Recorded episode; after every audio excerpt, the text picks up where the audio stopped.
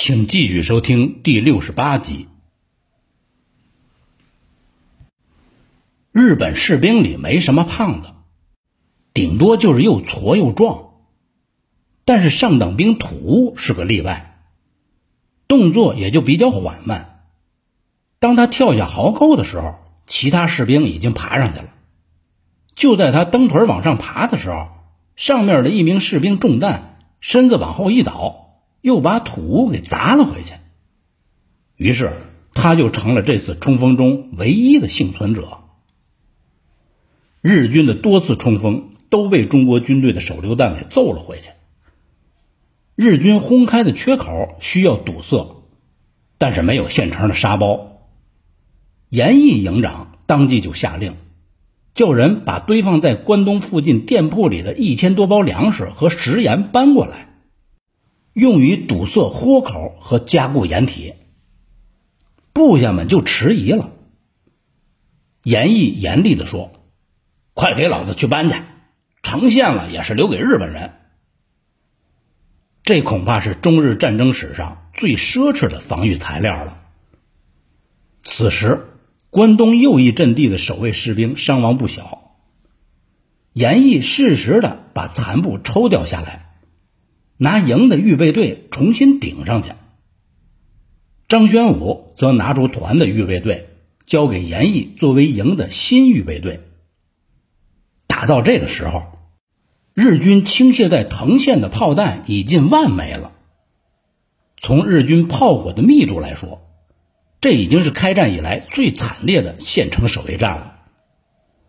从张宣武团部到严毅营部有一条电话线，从东城门内到东关只有一里多地，但就是这一里多地长的电话线，在三月十六日当天。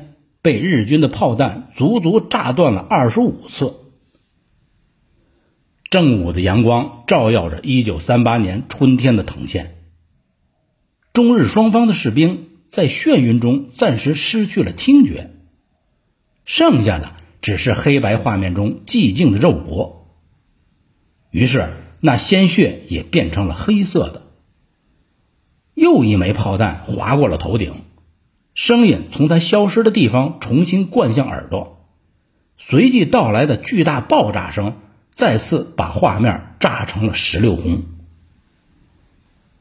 抗战之初的日军大多背着行装包，负重比较沉，不利于近身肉搏，而且钢盔被砸之后会遮挡住视线。这时候，中国士兵的大砍刀就会往肩膀子上斜劈下来。一时间，鲜血迸溅，肉沫横飞，大刀砍到骨头上，发出奇异的声响，令人心惊。打到黄昏时分，在东关土围子正面，日军发起最后一次进攻。那道壕沟成为日军的生死线，为此，日军就使出了重叠的战法，每排步兵五十人左右。日军部队长精确地计算了时间，在前一排日军于壕沟边战死之前，后一排日军可以冲抵。日军死伤惨重，川军也战死了大半。张宣武又把团预备队拿出来了，支援东关。此时，东关外阵地终于陷落，四十多名日军突入了城内。暮色已至，这往往是日军收兵的时刻。这样一来，那四十多名日军就吃了亏了，因为看意思，后续部队在晚上是不会过来了。他们唯一要做的就是巩固阵地。对严毅来说，则是要在天亮之前消灭他们。张宣武派过两个排，由连长何庆伟率领着。这个连是王明章的警卫连，一直在师部的左右，缺乏实战经验，所以面对四十来个日军，在自己伤亡了三分之二后，日军居然还有三十多个。天已经完全黑下来了，日军盘踞在东关的城门内，中日士兵相距几十步。张宣武急了，王明章也急了，他要求张宣武想办法，迅速歼灭那几十个犹如附在皮肤上的蝗虫一般的日军。张宣武想了想，只能把在东北两个成员上的守备部队的预备队抽过来。这个连的战斗力还不错，在晚上八点前，终于把残存的三十多个日军消灭了，但是自己也战死了两位排长。严毅在这次战斗中大腿也受了伤。深夜时分，张宣武前往王明章师部汇报战况，得到了王明章的大加称赞。张宣武团长则把荣誉给了一线的严毅。严营长受到美誉，也确实当之无愧。王明章告诉张玄武，他已经决定放弃藤县外围阵地了，已经命令张玄武团放在北沙河的那两个营以及另外两个团一起进城增援。王明章说：“熬过了明天，汤恩伯的援兵就会来了。”当天的夜里。北沙河的部队都悄悄地进入了藤县，张宣武立即把新来的部队就顶了上去。至于汤恩伯军团，此时军团所属的一个团已朝藤县驰援了，但走到南沙河的时候，被日军拦截，不得进取了。恰恰就在这个时候，孙震司令部跟藤县这边断了电话联系。藤县在瞬间就成为了孤城。三月十七日，天刚蒙蒙亮，日军的进攻又开始了。如果没有强大的神经，在这种战斗不息的日子里会疯掉的。对川军来说，在山西无论如何都找不到战争世界的入口，而在藤县一下子就找到了。甚至只用了一天的时间就适应了这种感觉。这一天的序幕战跟前一天一样，重炮的炮弹和飞机的炸弹雨点一般的落在了小小的藤县。整个藤县除了北门烧好之外，其他的地方完全被硝烟笼罩了，到处都是塌屋瓦砾。清晨时分。张宣武在西门内旅部开作战会议，开完会返回东门内团部的途中，他整个人都不知所措了，因为完全找不到东西两条大街了，全被炸成了一片瓦砾。日军主打的还是东关，此时在东关守备的是昨天晚上入援的两个营，为了不叫守军援救东关。日军的炮兵进行了遮断式的攻击，也就是封锁一线守军后面的交通要道。尽管如此，顶在最前面的士兵还是如焊条一般，用血肉之躯把日军挡在东关的外边。恰逢此时，东南城角出现了危机，日军用重炮专打一点，炸开了一个口子。一个中队的日军亡命一般的涌了上来，守备在这里的一个连基本上给打没了。日军攻上了东南城垣，随即构筑了机枪工事，这是非常要命的。在守城战中，如果日军突入城门洞，往往问题不大，很多战例表明了这一点。但是，一旦日军占领了城垣地带，也就是城墙上，那么这事情通常就不好办了。所以张宣武把最后一支预备队顶了上去，下令必须夺回城垣，不能叫日军在城垣上保有居高临下的机枪阵地。最后夺是夺回来了，城垣上近五十名日军被射杀，两挺轻机枪和一挺重机枪也归我所有。但是这个连一百五十多名士兵就只剩下了十四人，血肉跟砖石混杂在一起。从连长张全新到副连长贺吉仓以及三位排长都殉国了。贺吉仓战死的时候，身中日军五刺刀，但是在阵亡前，他用砍刀剁下了两个鬼子的脑袋，最后说的一句话是：“连长，我赚了。”连长张全新也倒在了血泊中了，冲着贺吉仓伸了伸手，笑了一下，头随即歪向了一旁。在东关和东南城垣，日军屡屡受阻，于是又转攻正南，一下子击中了十二门重炮，飞机也集中轰炸南关，城南地带烈焰升腾，半个小时之内。这一带的防御工事全部被摧毁。南关守备着两个连，也是前一天晚上进城的，还没跟日军接战呢。其中将近一个连的士兵就被活活的给炸死了，剩下的一个连被迫向西关火车站转移阵地，南门随之陷落。这时候，昨天晚上入城的另一名团长王林。率部接替张宣武团守备东门，营长蔡征接替严毅守东南城角，张宣武团和严毅营伤亡殆尽，改守西北城墙。战斗在继续，幸好手榴弹充足，爆炸声是不绝于耳。两个小时不到，在东南城角指挥的营长蔡征的嗓子就完全哑了，嘴张得很大。但是声音很小。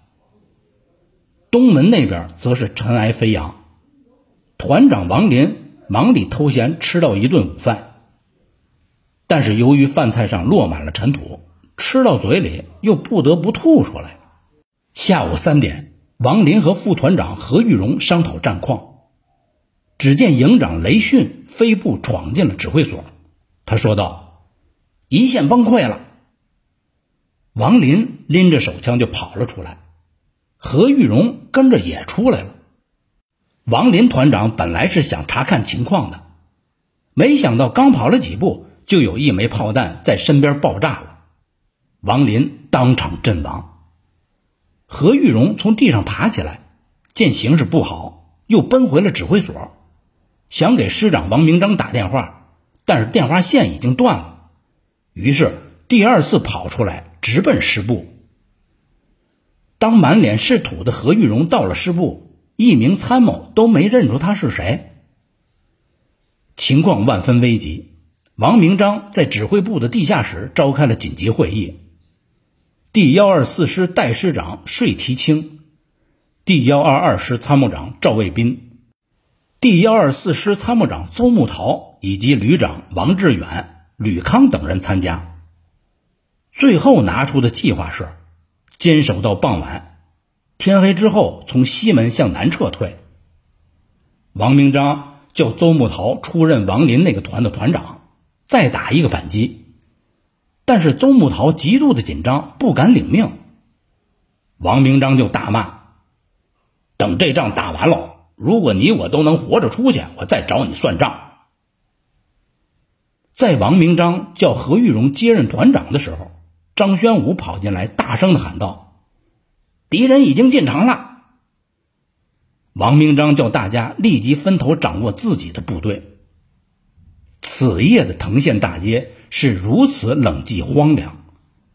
王明章带着何玉荣来到了十字路口，双手扶着何玉荣的肩膀说：“临危受命于兄弟，辛苦了。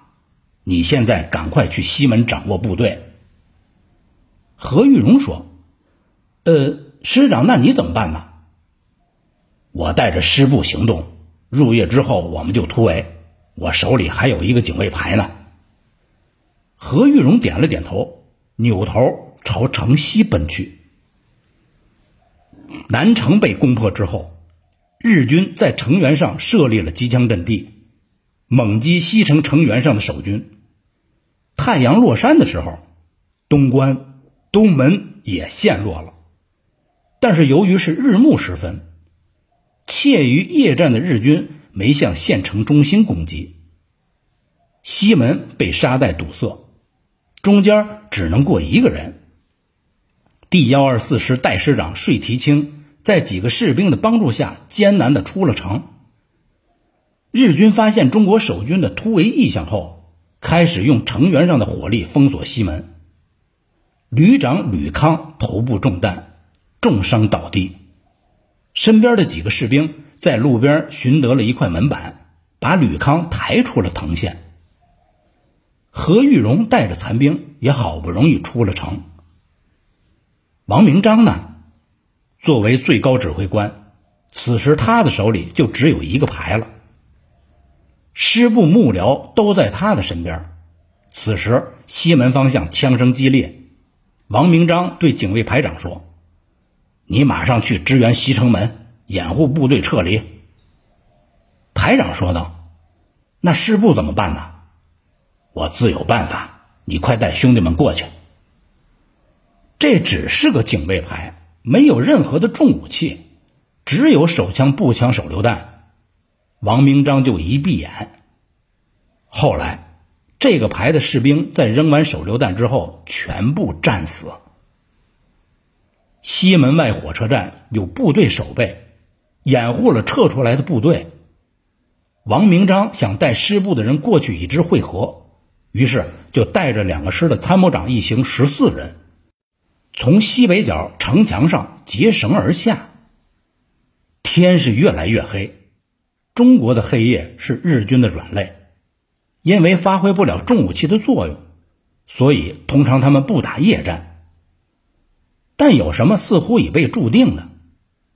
城垣上的日军发现了这十来个人，两挺轻机枪就组成了交叉火力。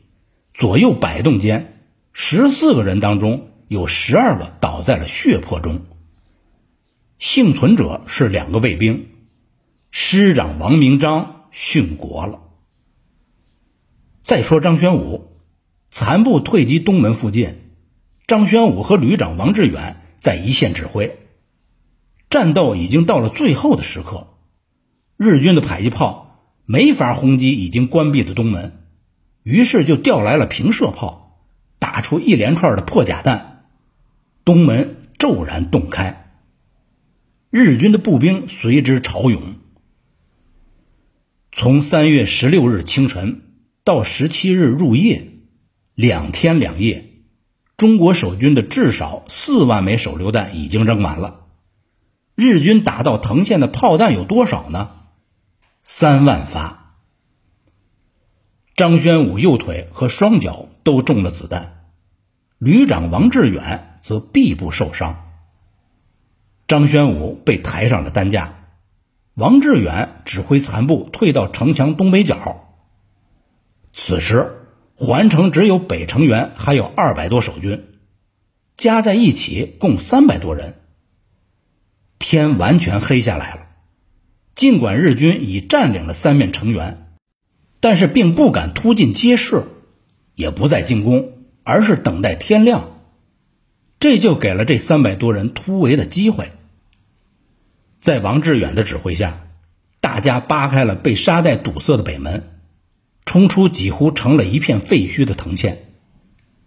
张宣武在担架上看了一下表，是二十一点过十分。天蒙蒙亮后，藤县方向。又传来了枪声。没有能突围出来的士兵开始跟扫荡的日军进行巷战。到了三月十八日午后，藤县的枪声完全平息了。在最后一刻，县长周同突围而出。日军扫荡过后，俘虏了二十九名中国士兵，其中包括第幺二二师第三六四旅副官鲁庆福少校。其他没能突围出来的战士，经过上午半天的巷战，已经全部牺牲了。日本鬼子赖谷支队的一个小队，在小队长四冈纯的带领下，把二十九名被反捆了双手的中国战俘押到了城外的河边。四挺机枪封锁了区域。四冈纯的脑袋缠着绷带，在打东关的时候。一发子弹从他的耳际擦过，他亲手斩杀了两名战俘。其中一名战俘的头颅滚到了鲁庆福的脚下，其余二十七名战俘列为两排，刺杀开始。中国战俘不是被捆在树上，所以刺刀捅进肚子的时候，由于力量不够，难以一下子致命。有几名中国士兵倒在地上来回打滚被日军残忍地补着刺刀。用力最狠的就是那个胖子土屋。刺杀到第二排的时候，几名士兵用胸膛顶住日军的刺刀，同时往前冲，日军被顶得后退。这是川军在齐鲁大地上最悲壮的一幕。在这二十九个人里面。有一个幸运者，他就是鲁庆福少校。当时他中了好几次刀，躺在了地上。日军以为他死了。到了半夜，附近的老乡为战士们收尸，发现鲁庆福还有鼻息，就悄悄地把他背到了村子里。经过精心的医护，最终神奇的伤愈。两个多月后，在老乡的护送下。少校回到了武汉，重新成为抗战大军中的一员。本集播讲完毕，谢谢您的收听，欢迎您继续收听下一集。